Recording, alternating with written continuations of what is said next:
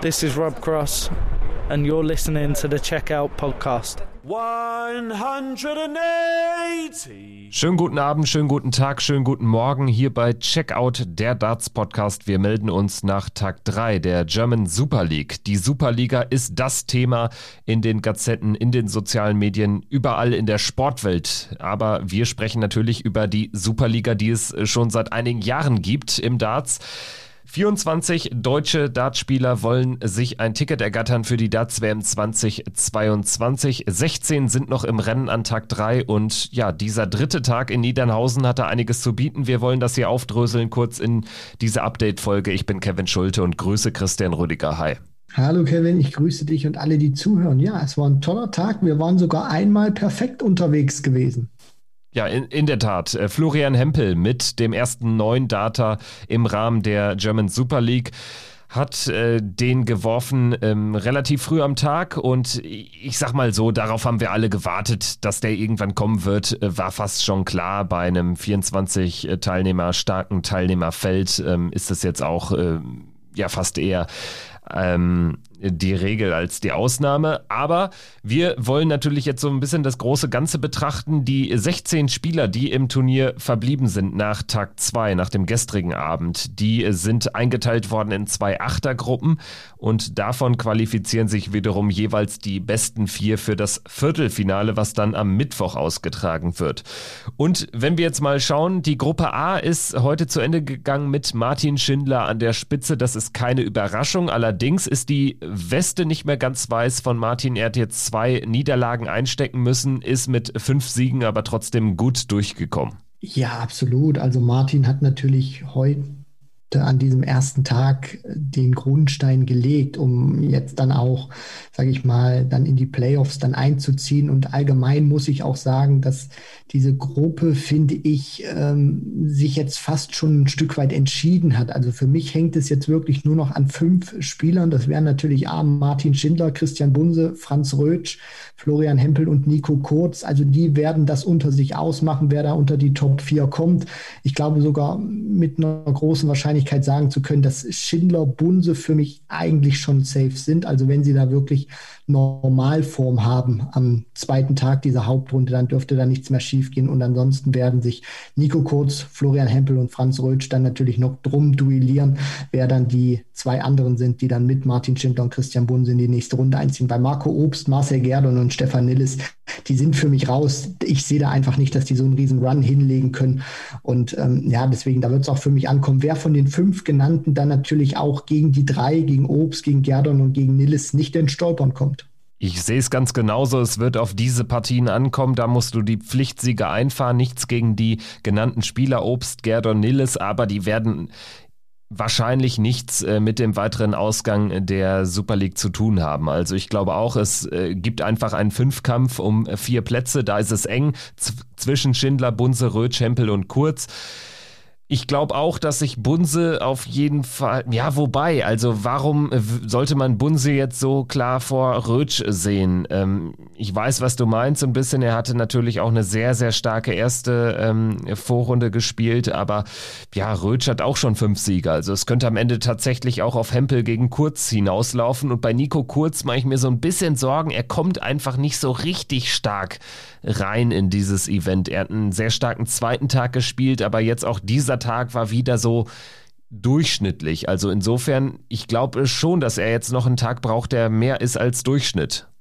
Also was, was ich so bei, bei Nico zumindest jetzt ausgemacht habe, ist, ähm, ich könnte mir sogar vorstellen, dass dieser zweite Hauptrundentag baugleich wird mit dem ersten ähm, oder be besser gesagt mit Tag 2, den er in der Gruppenphase hatte. Wir dürfen nicht, nicht vergessen, er ist für seine Verhältnisse auch von den Ergebnissen, von den Averages her nicht gut reingestartet in diese Super League. Natürlich wurde er auch sofort überrascht von, von Michi Hoth, seinem Riesenauftritt. Dann war das an Tag 2 besser, auch von den Averages da auch wirklich über 90 gespielt, da auch wirklich sehr viel. Jetzt war das wieder so ein Tag, wo man sich denkt, Mensch, warum findet er nicht so wirklich den Turbo? Aber alles in allem denke ich zumindest oder setze ich auch die, die Hoffnung da drin jetzt in, in meinen Worten, die ich auch erzähle, dass Nico das genauso macht, wie er das in der Gruppenphase gemacht hat. Der Tag war jetzt nicht so optimal, aber er ist in einer guten Position. Er hat genauso viele Siege wie der viertplatzierte Florian Hempel, ist von den Lecks bislang äh, vier Lecks schlechter gewesen, haben beide die gleiche Anzahl gewonnen. Nur halt Nico Kurz hat äh, vier Lecks mehr verloren als Florian Hempel. Aber alles in allem hat mir dieser Tag zumindest auch vom Standard her von Nico gefallen. Und da muss jetzt eben auch äh, aufpassen. Ich meine, er hat nur gegen die drei Spieler verloren, die vor ihm sind. Gegen Rötsch, gegen Martin Schindler und gegen Florian Hempel. Wenn er da es schafft, sage ich mal, gegen diese Konkurrenten dann zumindest ein oder zwei Siege zu holen, dann wird er für meine Verhältnisse, glaube ich, auch oder meiner Meinung nach dann auch in die Hauptrunde einziehen. Aber ich mache mir keine Sorgen, dass Nico das Niveau nochmal steigern könnte. Ich glaube, das wird sogar passieren. Ja, kann ich mir auch äh, vorstellen, analog dann zu äh, Tag 1, Tag 2 im Rahmen dieser ersten Vorrunde. Also, wenn er, ich sag mal, fünf Siege holt am zweiten Tag, dann ist er safe dabei. Also mit neun Siegen wirst du da nicht Fünfter werden. Das ist äh, wahrscheinlich auch rechnerisch schon gar nicht möglich. Mit acht Siegen kann es eben knapp werden. Sofern Obst, Gerd und Nilles äh, relativ wenig Überraschungssiege einfahren und nur unter sich äh, punkten.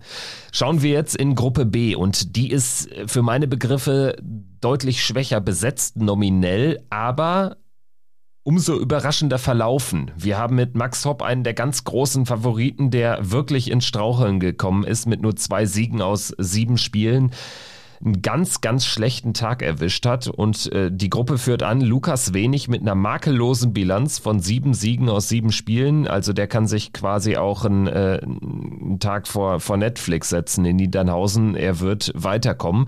Dragutin Horvath sieht ebenfalls sehr solide aus. Fünf Siege, zweiter Platz in der Gruppe aktuell. Kai Gotthard und Nico Springer, die überraschen mich positiv. Beide mit vier Siegen auf den Plätzen drei und vier. Und danach René Adams, der sich unter anderem mit einem Sieg über Max Hopp über Wasser hält, hier in Schlagdistanz hält mit drei Siegen.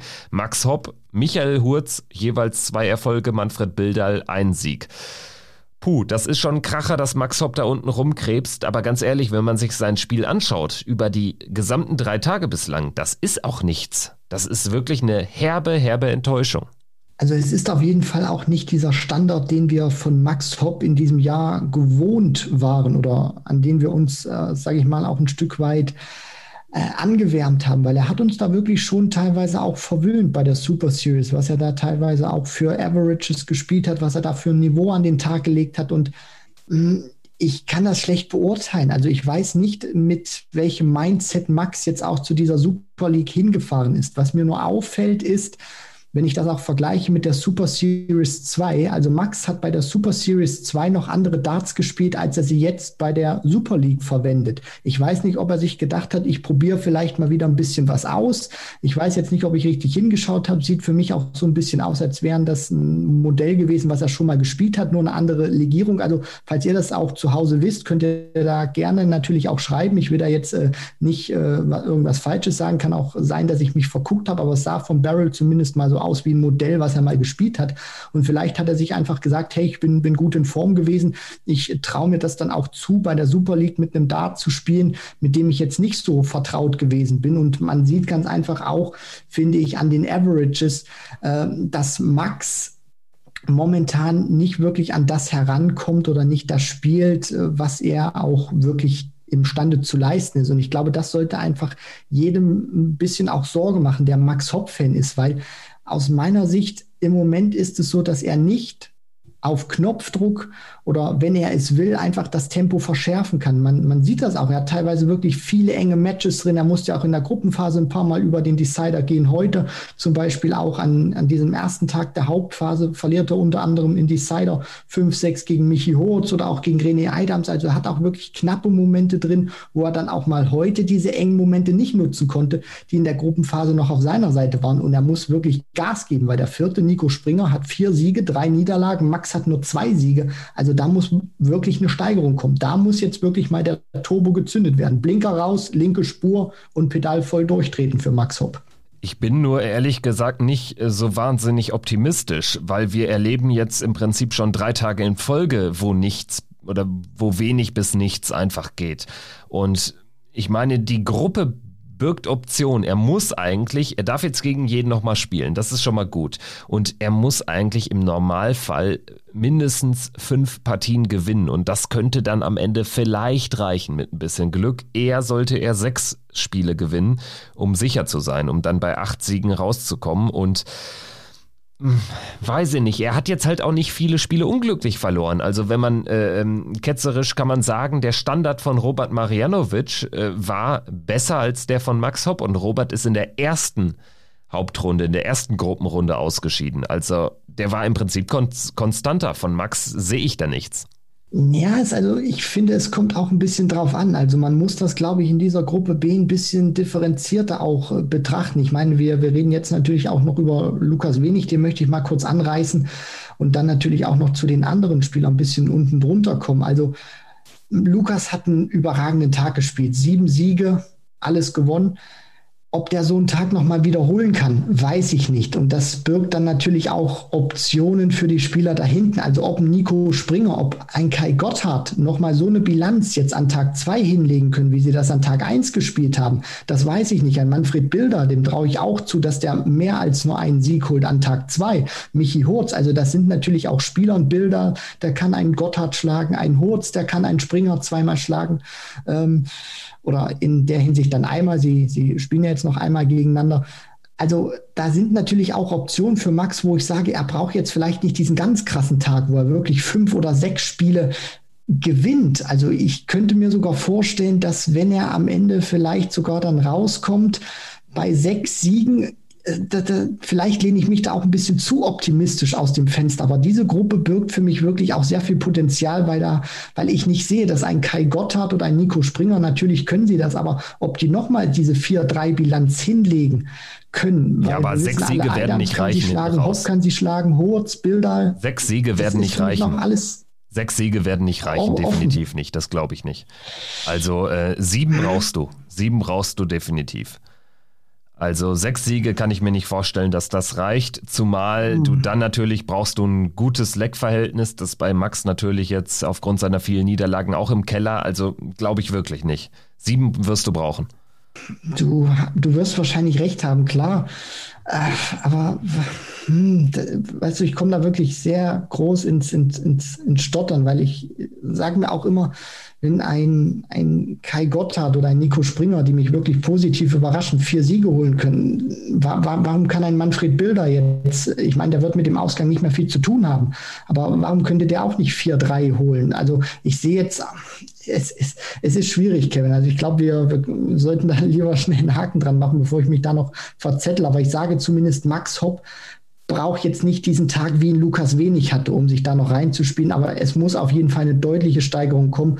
Und das Sieg-Niederlagen-Verhältnis muss klar und deutlich zu den Verhältnissen Siege sein für Max Hopp, um da noch weiterzukommen. Und ob es dann tatsächlich sieben sein müssen oder sechs, kommt drauf an, aber du hast recht, er braucht eine Leistungssteigerung. Wie hoch können wir dann erst nach der Hauptrunde das definitiv, das definitiv. Darauf können wir uns einigen. Wir werden das Ganze weiter beobachten, melden uns dann natürlich auch morgen wieder mit einer kurzen Ausgabe und schauen dann, ob Max Hopp der Einzug in die Runde der letzten acht ins Viertelfinale noch gelungen ist. Danke fürs Zuhören auch heute. Ich hoffe, ähm, ihr, euch gefällt das, dass wir uns jetzt hier auch täglich melden, auch dann zwar mit kurzen, aber dafür knackigen Folgen. Und ja, wenn ihr es jetzt während der Premier League noch hören solltet, dann seid ihr, dann gehört ihr zu den ganz frühen Podcast-Vögeln sozusagen. Viel Spaß dann noch beim Premier League gucken. Die geht ja jetzt in diesem Moment auch wieder weiter mit Spieltag Nummer 6. Bis dahin, wir melden uns morgen wieder. Macht's gut. Ciao.